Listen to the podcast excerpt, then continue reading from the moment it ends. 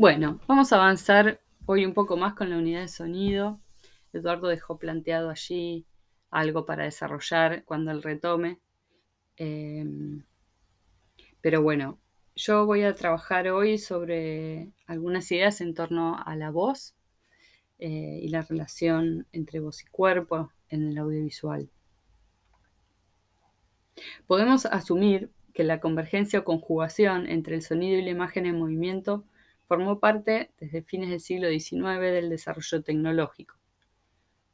La búsqueda de la sincronicidad entre una voz y un cuerpo, este oír lo que vemos, se remonta a experiencias que involucran el uso del fonógrafo, como por ejemplo las de Edison, de Mení o Nadar. Cito acá a Nadar en 1887 que declaraba, mi sueño sería que la fotografía registrara las actitudes y los gestos de un orador al mismo tiempo que un fonógrafo graba sus palabras.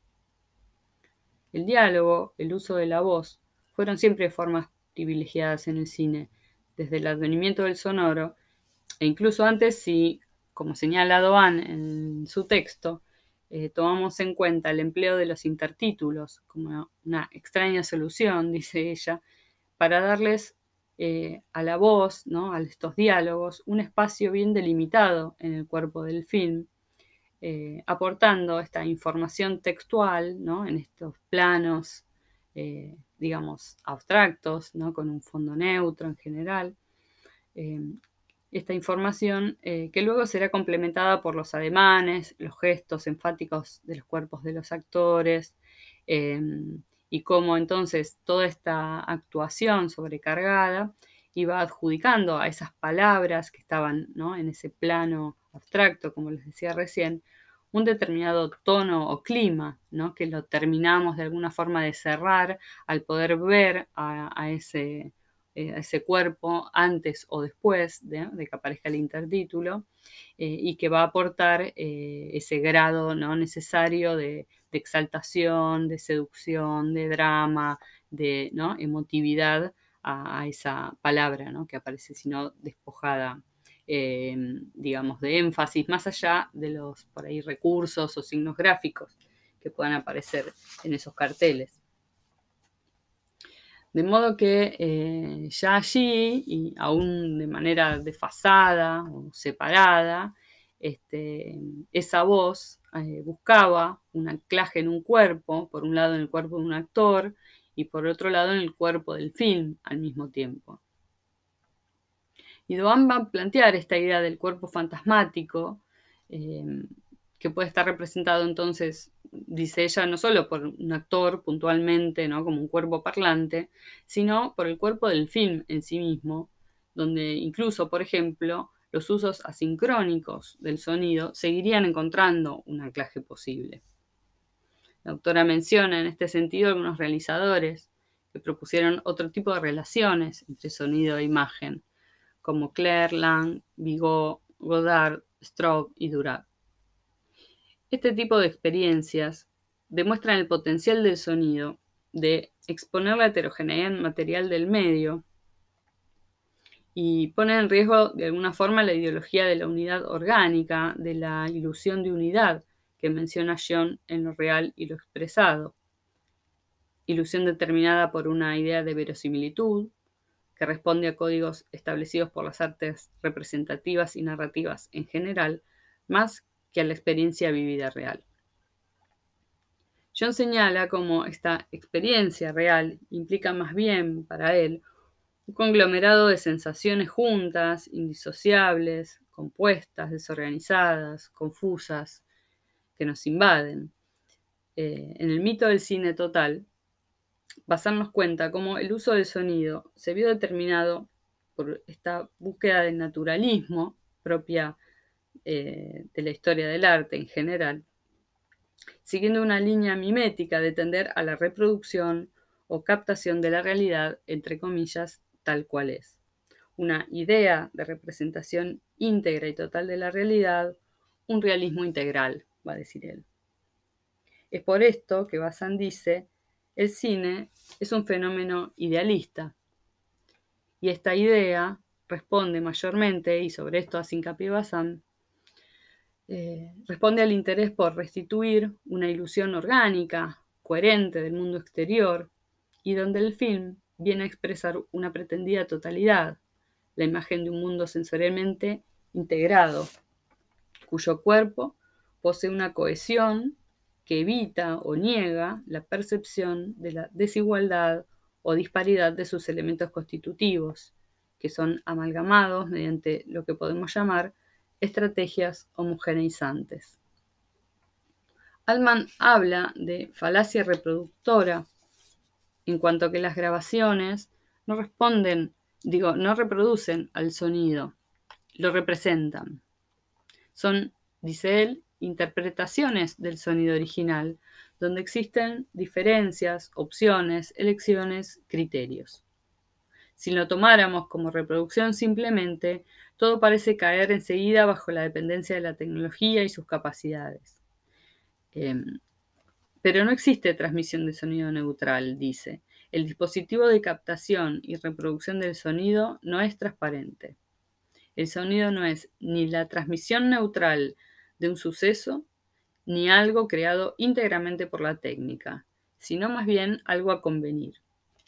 El resultado dependerá no ya de la posibilidad técnica, determinismo, sino del criterio de uso y del tipo de representación que queramos producir, el tipo de cuerpo que compondremos como film.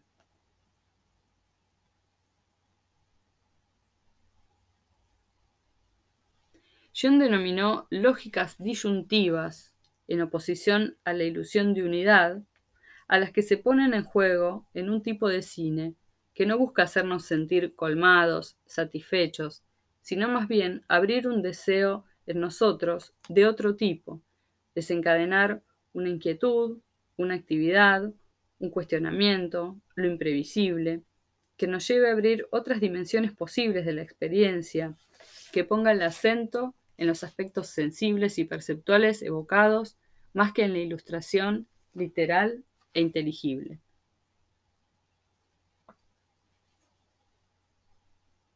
Nicole Brené, en El viaje absoluto, revisa esta idea de recuperación o vuelco hacia la heterogeneidad como una tendencia en las perspectivas teóricas contemporáneas. Cita. Tal como la teoría piensa hoy en día, el cine aparece ante todo como la negación de lo que los historiadores de arte denominaban una forma simbólica, lo que designaba un trabajo de conciliación, una conquista del mundo como representación.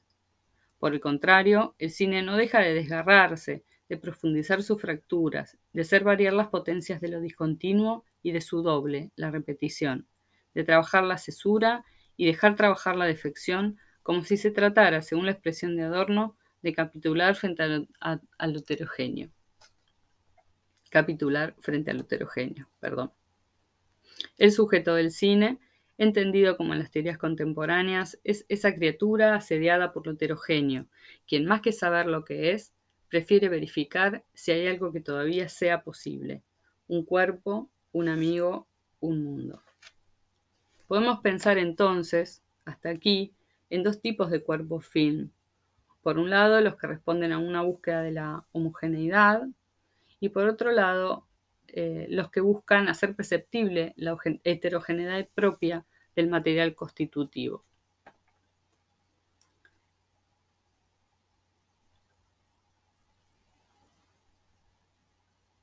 Pero volvamos a la voz, ese extraño objeto según Wonitzer. En la voz en el cine John se pregunta, ¿qué queda de la voz cuando le quitamos el cuerpo que la sustenta? Las palabras que transmite, las notas en las que canta, los indicios que transmite sobre la persona que habla. Señala así la dificultad de pensar la voz por fuera de estos anclajes, en la palabra, el canto, la información. Marca que el análisis cinematográfico suele caer en un olvido de la voz en pos de la palabra, donde ésta pareciera ser su mero vehículo. A esto le llama verbocentrismo. En esta relación entre voz, cuerpo, palabra, discurso y sentido pueden darse muchas tensiones, dialécticas y experimentaciones posibles. Vamos a analizar algunos casos.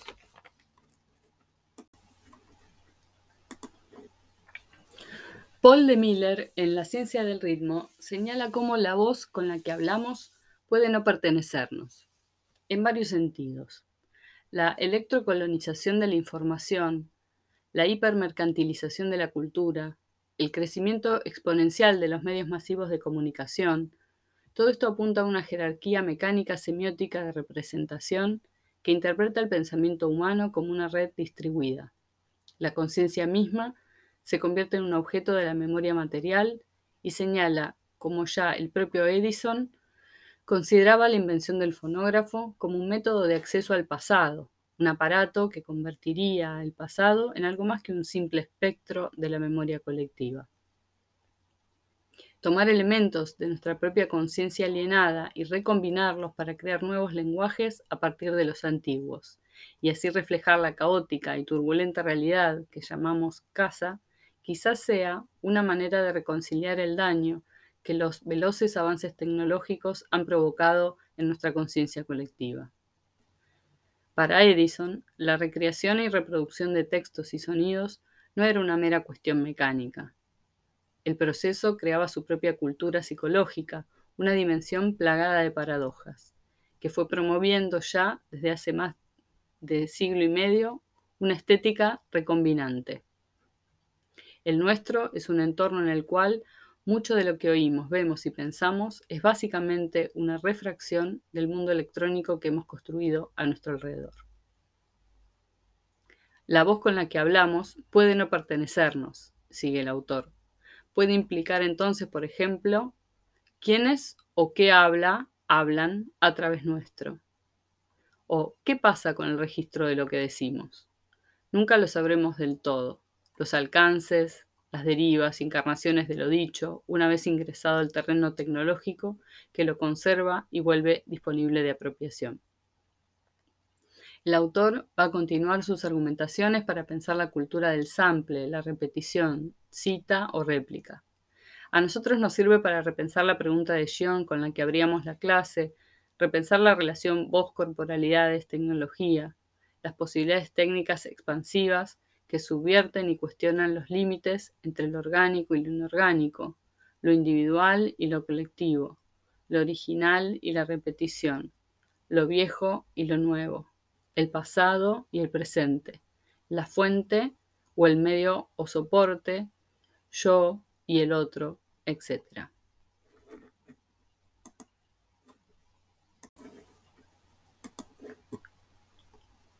En 1974, Richard Serra va a hacer un video que se llamó Boomerang, donde graba a otra artista, Nancy Holt, mientras ella habla y su discurso le vuelve por circuito cerrado de sonido, levemente desfasado en tiempo, un segundo, a través de unos auriculares, de modo constante.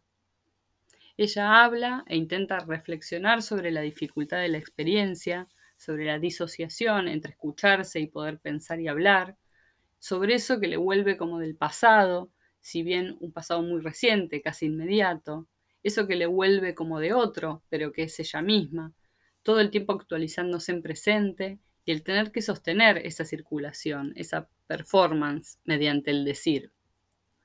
Las palabras de Holt se vuelven interferencias en su proceso de pensamiento y su autoconciencia, ya que se, desvinculan de su significado y contexto original. Entonces, esa voz como vehículo de la palabra y el sentido, dadas las circunstancias, en ese regreso que se superpone al acto siempre renovado del discurso, se vuelve más un ruido, un obstáculo. Al mismo tiempo, la voz, al tener que decir, seguir diciendo algo, bajo el impulso del acto en presente, al hablar, tapa eso que vuelve para ser escuchado y se convierte ella misma en obstáculo para el oído, la atención y la reflexión. Hablo, pienso o escucho. El silencio genera silencio. No soluciona ni aclara la situación. El video, que fue primeramente transmitido en vivo en una estación de televisión por la cadena ABC de la TV pública de Amarillo, Texas, ofrece a nuestra mirada ese cuerpo en tensión que se habla y nos habla mientras se oye. En él, Serra explora y analiza el medio electrónico como estructura temporal de comunicación y generación de discurso. se describe lo que sucede y lo que sucede es la descripción misma yendo, la voz que vemos y oímos en campo, y viniendo, la voz fuera de campo pero que afecta al campo, lo que da sentido al nombre del video, boomerang. John plantea cómo hay usos del sonido en el cine que conectan con formas artísticas más antiguas. Dice que la voz síncrona remite al teatro, la música, la música a la ópera o el musical, la voz de comentario a la linterna mágica y las proyecciones comentadas. Y sostiene que la fuerza del cine se pondrá más bien en el juego, en toda su propiedad, en los sonidos y voces que no están completamente dentro ni evidentemente fuera, ni síncronos ni fuera de campo, sino que se los deja errantes por la superficie de la pantalla en busca de un lugar donde anclar o detenerse. Su efecto se produce gracias a un movimiento, a una circulación.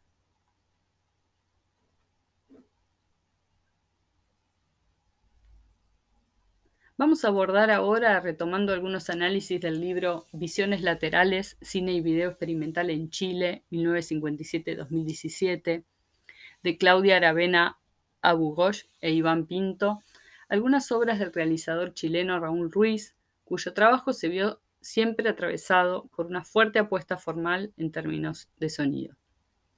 En primer lugar, vamos a proponerles ver el cortometraje La maleta de 1963, les vamos a anexar el link. Es una adaptación de una obra teatral suya que luego llegó al cine, siendo esta su primera incursión en este terreno y que estuvo olvidada mucho tiempo en los archivos de la Cineteca de la Universidad de Chile. Este trabajo expresa su interés explícito en producir un cine de vanguardia en sintonía con la visión del cinema nuevo brasilero, una nueva y revolucionaria forma de ver y pensar la forma fílmica. Se desarrolla en espacios urbanos y cotidianos, en blanco y negro, contemporáneo de la Nouvelle Vague. Utiliza angulaciones modernas, cámaras sobre el piso, al estilo de Osu o Misoguchi. También podríamos decir que la obra se ubica entre un cine mudo fantástico, el cine simbolista y el modernismo estético. En ella vemos a un sujeto y su maleta en la que lleva a otro sujeto, su doble, su alter ego. Debido a la precariedad de sus condiciones de vida, el protagonista se aloja en hoteles baratos, de los que se muda con frecuencia. Se trata de un personaje marginal, urbano, que se gana la vida con oficios de poca monta, pero usa traje y corbata. Ya anticipa al Tito, otro personaje de Tres Tristes Tigres de 1968, otra película de Ruiz, que hace trabajitos para el burgués. Ambos representan verdades incómodas de una sociedad que se pretende encaminada a una modernidad económica. Cuando el protagonista da un paso, un paseo, digo, por la ciudad, el hombre de la maleta se escapa y logra encerrar al protagonista en la misma maleta. La acción se desarrolla a lo largo de tres días no necesariamente seguidos. La secuencia temporal está marcada por los intertítulos un día, otro día, otro día, en un ambiente caracterizado a la vez por lo cotidiano y por la irrupción de lo fantástico, una mezcla que nos deja con la sensación de un mundo absurdo. El último intertítulo, Un día más, seguido de inmediato por la palabra fin, sugiere que el juego de intercambio de roles entre los dos hombres seguirá repitiéndose. Se puede decir que el director propone una puesta en juego del cuerpo como espacio significativo que mantiene una relación compleja con el espacio urbano, expresando una escisión de la identidad. La maleta expone un conflicto de la conciencia del sujeto propio de la subjetividad moderna. Este conflicto tiene que ver con el presentimiento de lo desmedido de la realidad y la relación compleja con la alteridad. En condiciones normales, Nada nos parece tan seguro y establecido como la sensación de mismidad, de nuestro propio yo como algo unitario, con límites precisos. Se trata de una fachada y una apariencia engañosa, ya que estamos constituidos por zonas y aspectos inabarcables, inconscientes, pulsionales, que tienen que ver con otro tipo de conformación menos unificada y coherente. Si las dos primeras jornadas pueden sugerir que el primer hombre es Caligari y el otro en la maleta es el sonámbulo Césare al servicio de su maestro maligno, La tercera jornada nos revela una verdad más cotidiana y acaso más preocupante. Lo que el hombre carga es su alter ego listo para tomar las riendas si un sentido de identidad segura no lo vigila. Ya aparece aquí la temática de la búsqueda existencialista presente en toda la obra de Ruiz. La película es un tratado sobre un ser humano en construcción, incluso la propuesta sonora apoya este significado. El hombre nunca llega a expresarse en un lenguaje articulado, pues sus expresiones se limitan a sonidos sugerentes que no bastan para la comunicación humana. El testimonio de Álvaro Morgan ilustra el poder de improvisación de Ruiz, quien crea sus ambientes insólitos a partir de elementos mínimos. Cito. Nos juntamos con Raúl Ruiz en un estudio y él simplemente se tiró a grabar todos los sonidos en tiempo real, es decir, yo me puse a grabar y él se puso a balbucear como se escucha en la película.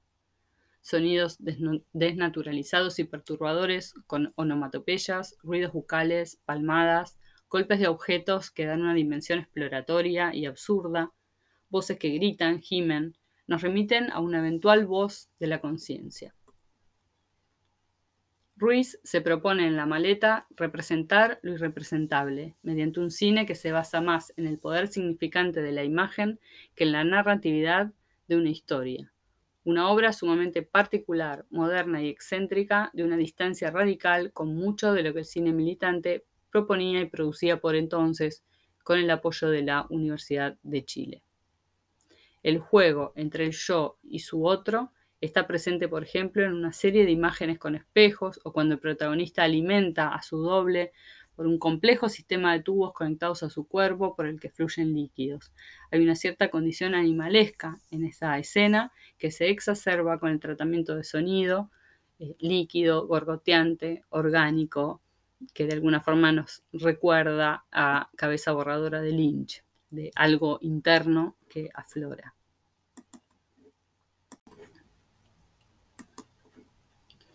En Tres Tristes Tigres también va a haber una apuesta formal interesante en cuanto al sonido, ya en su mismo título, en particular en lo concerniente a los diálogos. Estos, dirá el propio Ruiz, estaban construidos un poco con eso que Orson Welles llamaba el ruido humano, o sea, no dialogar con énfasis, no esperar que un actor termine la frase para que el otro empiece la respuesta, sino hablar todos al mismo tiempo, tratando de copiar lo que nosotros escuchamos cuando salimos a la calle, cuando estamos en un café, en un bar o en un micro.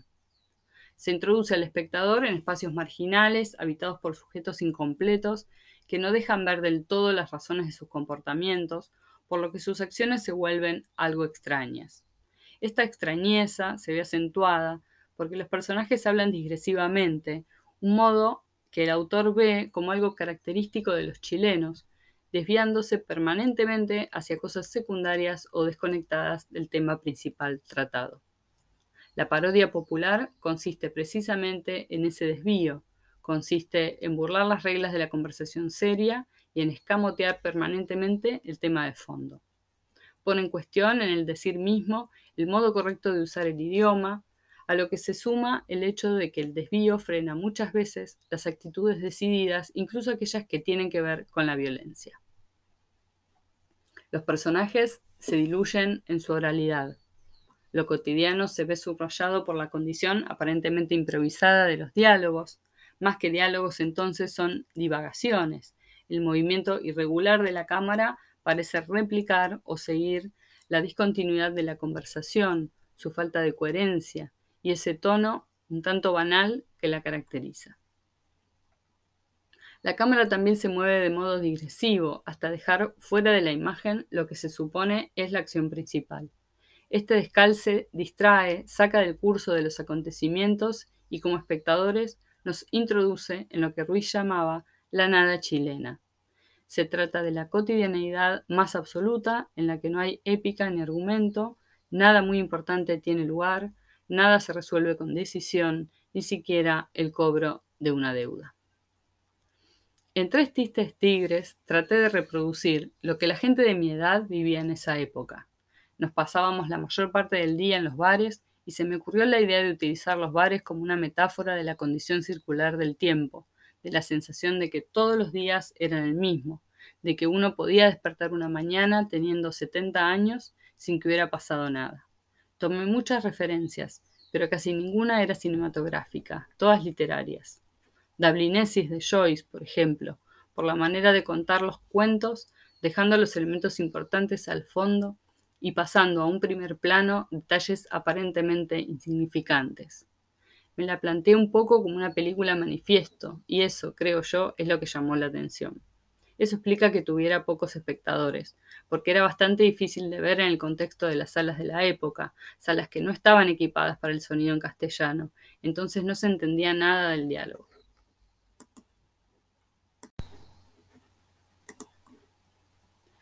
En Nadie dijo nada, de 1971, otra, otra película de Ruiz, aparece también la dimensión peculiar de la nada chilena.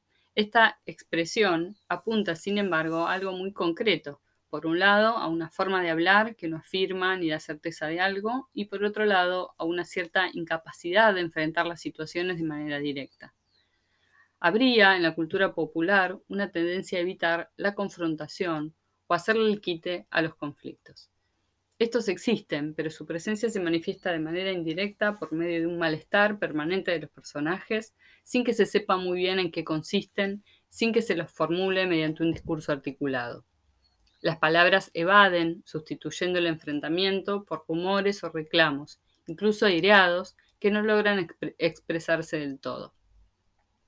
La película es un recorrido por el submundo de la bohemia santiaguina, no la bohemia idealizada por la que circulan poetas, escritores y artistas de renombre, sino una bohemia por la que circulan artistas, poetas y escritores de medio pelo, músicos que no componen, poetas y escritores que no publican, que escriben en servilletas o que directamente no tienen obra. El comienzo de la película escenifica muy bien esa nada chilena de la que hablábamos más arriba. Mientras un escritor da una conferencia, el poeta, Luis Alarcón, critica sus dichos hablándole al oído a alguno de los oyentes, sin enfrentarlo directamente. Son comentarios, cuchicheos, rumores, habladurías, que nunca son formuladas en voz alta. Lo importante de la escena, entonces, es el rumor, pues el escritor que dicta la conferencia está de espaldas a la cámara sin que podamos saber nunca quién es. Como vemos son todas categorías de la oralidad, rumor, cuchicheo, conferencia, habladuría. El cuchicheo tampoco es coherente, como no lo son en general las conversaciones que llenan la película, suscitando la impresión de que el devenir o el curso de los hechos narrados es tan ambiguo e incoherente como el rumbo incierto de sus personajes. Estos rasgos, como en general la opacidad o la falta de definición de la vida cotidiana, vuelve absurda la historia, o bien hacen que la película escenifique eso que Ruiz o el poeta Waldo Rojas llamaban por la época el surrealismo a la chilena. Nadie dijo nada es una película en la cual se ve reflejada la condición de una generación. En los años 60, Ruiz, como Rojas, frecuentaban el bar Il Bosco, ubicado en el centro de Santiago, en el que convergían bohemios y muchos tipos de artistas jóvenes e intelectuales. El bar era el punto de partida de un recorrido que continuaba en otros lugares, por lo que no era raro que al grupo se fuera sumando durante el curso de la noche una serie de otros personajes. A ello se agregaba el juego de conversaciones sin estructura y destino, se conversaba solo por el gusto de hablar, haciendo las relaciones más insólitas. La imaginación solía ser entonces un campo de exploración, sirviendo de estímulo a los autores eh, que cada uno leía, muchas veces figuras marginales respecto de aquellos que constituían referencias más académicas. La película es, la crónica de un cuento que se está escribiendo sobre la realidad chilena. Todo esto ocurre dentro del contexto de una especie de cuento de terror. La obra dura dos horas y media, fue filmada en colores y exhibida en el Festival de Pesaro. Su temática toca algunos problemas característicos de la manera de actuar de los chilenos. Es una adaptación de un relato de Max Beerbohm titulado Enoch Swams, no sé bien cómo se pronuncia eso, se escribe Soames. Es un cuento autorreferencial, la historia de un mal poeta que quiere saber qué se dirá de él en el futuro y hace un pacto con el diablo. Cuando vuelve del futuro, le cuenta a su amigo que lo único que queda de él es la historia de su viaje al futuro para saber qué se pensaba de él.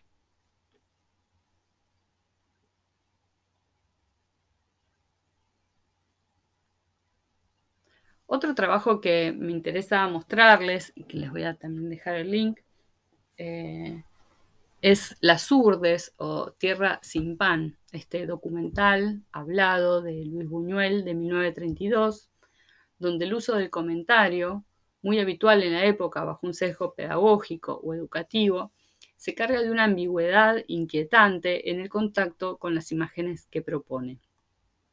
Se produce así como resultado un efecto ambivalente, por momentos de contrapunto entre trágico e irónico, entre lo que se dice, datos objetivos, cifras, relato o especie de diario de viaje, apreciaciones, el tono neutro y a la vez entre concientizador y de denuncia, la música y las imágenes que se muestran, por momentos apelando a lo espectacular, lo monstruoso, lo efectista, lo burdo, propio de un régimen de atracciones que roza el morbo o busca al menos la sorpresa y la conmoción.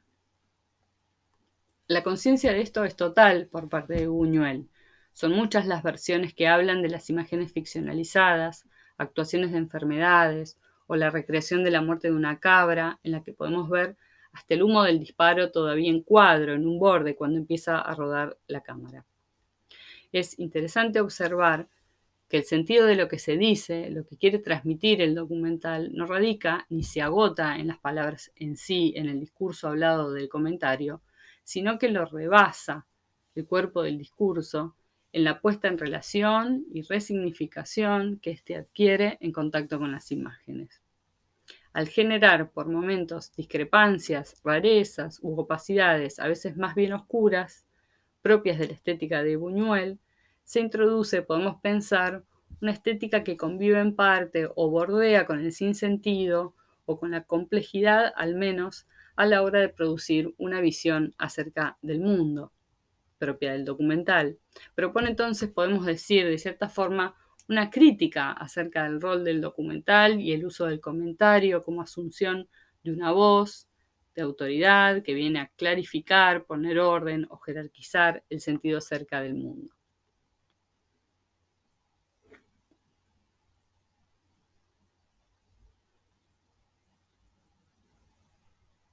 Otro caso dentro del campo documental y que tiene que ver con generar una estrategia alternativa a esta imposición de una voz de autoridad por sobre otros es el de Yo, un negro de Jean Rouge de 1958. Se trata de un trabajo que retrata la vida de un africano, personajes y amigos que lo rodean, su trabajo y actividades cotidianas y las imágenes eh, que va mostrando todo esto y que lo tienen por protagonista se complementan por un comentario en voz off grabado en, en posterioridad por él mismo.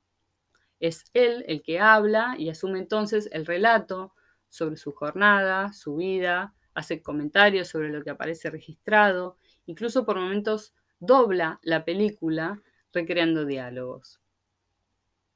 Esta, obra se enmarca en la corriente del cinema verité y es interesante porque marca un pasaje entre los documentales hablados que surgieron desde la aparición del sonoro y los 40 con su tono pedagógico, educativo o de propaganda, a los documentales hablantes propios del 60, al tener ya la posibilidad de equipos portátiles que pueden salir a la calle y registrar en directo a las propias personas, asumiendo la voz, tomando la palabra y contando sus problemas. La verdad del cinema verité es más bien la verdad de un encuentro entre mundos que pueden ser heterogéneos, una copresencia, donde siempre hay un punto ciego, algo de lo irreconciliable que no se debe pretender controlar ni abarcar. Tú nunca has visto Hiroshima, esa imposibilidad de hablar o traducir o ponerse en lugar de otro. El cinema verité habla de ese acceso siempre parcial, indirecto, donde las máscaras, las contradicciones y lo irreductible de lo real siempre forman parte.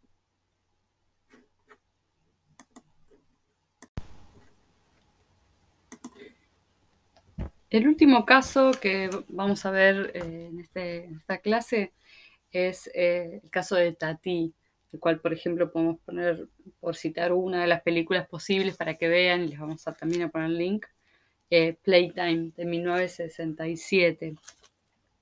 Y nos interesa porque el cine de, Tati es un cine que está absolutamente definido a partir del, sonido. es un, un trabajo donde de alguna forma aparece un sentido fugaz, inestable, fluctuante de las formas y narrativas, eh, donde, bueno, Tati de alguna forma va encontrando relaciones inesperadas entre las cosas, ejerciendo una especie de ironía discreta, va a decir Ubiña, esta caracterización que yo estoy haciendo del cine de Tati, la tomo de, de su, de su artículo, que es el capítulo de un libro que se llama eh, Mundos en frágil transformación, la alquimia visual de Jacques Tati, de David Ubiña. Y él habla entonces del cine de Tati como una especie de conglomerado de, heterogeneidades, em, donde la pantalla funciona como una especie de calidoscopio, dice, donde las formas se atraen y se dispersan, para configurar apenas sentidos fugaces e inestables, una especie de imagen fluctuante, sin contornos definidos, múltiple y potencial. Entonces, esta idea de, digamos, de este uso también de los, de los grandes angulares, de las imágenes con mucha profundidad, de esta idea de imagen em, ampliada, ¿no? ancha, profunda, con mucha información, al estilo del cine de, Lumière, eh, donde de alguna manera todo ese material potencialmente ofrecido allí eh, puede ser en cualquier momento portador de un efecto cómico, es decir, eh, esta idea de que en el fondo todo el mundo puede ser algo divertido, ¿no? entonces, bueno, Hulot, el personaje principal, el propio Jacques Tati, es una especie de figura eh, más bien evanescente, media eh, despistada, ¿no? Eh, media dispersa, ¿no? y que va de alguna forma generando efectos en, lo que lo rodea o, señalamientos, pero de manera bastante accesoria. Incluso no siempre es él el protagonista o el generador del gag, como puede ser, por ejemplo, un, Chaplin, ¿no? con ese tipo de protagonismo. Entonces, eh, de alguna forma va habilitando él una mirada más, más general y más lateral, donde él de alguna forma por momentos eh, se borra, ¿no? Y es de alguna forma el, efecto de humor es devuelto al espectador como una capacidad del propio espectador, de su mirada, del extrañamiento, ¿no? De eso que apenas por ahí puede aparecer como, como insinuado. Vamos a ver, eh, bueno, cuando, cuando vean el material, eh, van a ver, por ejemplo, presten atención, obviamente, ¿no? Al sonido, que es lo que estamos trabajando. Entonces, como, bueno, aparece, por ejemplo, la voz en esta, en esta utilización como, como, como, ruido en sí mismo, digamos, ¿no? Como generadora de un efecto desvinculado a, esta idea, digamos, de, de, ser el vehículo de una palabra, ¿no? Que tiene un sentido. Entonces, muchas veces se trabaja más sobre el tono, sobre el cómo están dichas las cosas, más que el que se entienda qué es lo que se dice, ¿no? Entonces se va a aferrar más bien a esta cadencia de los tonos para, para justamente, em, justamente en torno al, sonido y, este, nuestros eh, ciertos estereotipos sobre cómo se usa el sonido en el cine, eh, también va, a habilitar un, montón de gags y de, de, escenas muy, divertidas. Em, también la idea de, tomar al sonido de forma muy similar, aunque es un cine, digamos, hecho con actores, con gente real, eh, hay una concepción que es muy similar, podemos pensar a lo que pasa en los dibujos animados, ¿no? sonorizaciones que, siguen a la acción, por ejemplo, simbolizando choques y movimientos sin precisar de qué materia están hechas esos, esos seres en movimiento. Eh, y bueno, de alguna forma el, efecto de comedia surge entonces de esta visión general y crítica de la, vida cotidiana. Eh, también, bueno, hay un efecto de inacabamiento, ¿no? Algo que no, no parece ser dicho del todo, ¿no? donde se va trabajando más bien por, resonancias. Eh, entonces, bueno, es un cine que tiende a suprimir de alguna forma la idea de narración, eh, donde el gag no produce consecuencias en el relato, queda como emancipado de la historia, son como este, pequeñas situaciones este, anexas, ¿no? aleatorias casi, em, donde, bueno, simplemente van a ser como excusas para poner al descubierto este, esta lógica superficial, ¿no? De las que hablaba antes entre las cosas, ¿no? Hay una especie de cuestionamiento de, una, de esta racionalidad oculta que parecería sustentar eh, todo. Em, entonces, bueno, digamos, no deja de haber un, planteo existencial detrás de, la propuesta de, cine de Tati. Eh, pero bueno, lo interesante de alguna forma también es esto que les hablaba de la, polifonía, de, esta idea donde de alguna forma hay muchas cosas, ¿no? Hay una variedad y profusión de elementos, eh, una proliferación de individualidades, una multiplicación de acciones por momentos incluso paralelas en diferentes planos, ¿no? Aprovechando la propuesta en profundidad. Eh, y bueno, también aparece algo de lo trágico, ¿no? En este es una tragicomedia por momentos, eh, porque bueno, el personaje no deja de ser una especie de transgresor que va chocando con, el bienestar social de la comunidad, ¿no? Va haciendo como pequeñas marcas o señalamientos, ¿no? Sobre que apuntan al sistema y a esa estructura del sistema. Eh, las formas de comportamiento, los ritos y, los espacios comunes, etc. Eh, los comportamientos que se implican allí, ¿no? Hay como una especie, digamos, también de observación, siempre desde el gag, siempre muy definido desde la comedia, pero no deja de ser, de tener un aspecto documental de alguna forma en esa recreación que lo va haciendo de ámbitos o, actividades como pueden ser, por ejemplo, las vacaciones. Em, y, bueno, entonces va viendo una especie de descripción deforme, podemos pensar, de estos aspectos concretos de la vida cotidiana, ¿no? En esta, visión crítica de, hechos y personalidades públicas, de roles, de situaciones, como puede ser esperar en una sala de espera este, que te llamen para una entrevista laboral. Em, ¿Qué más decirles?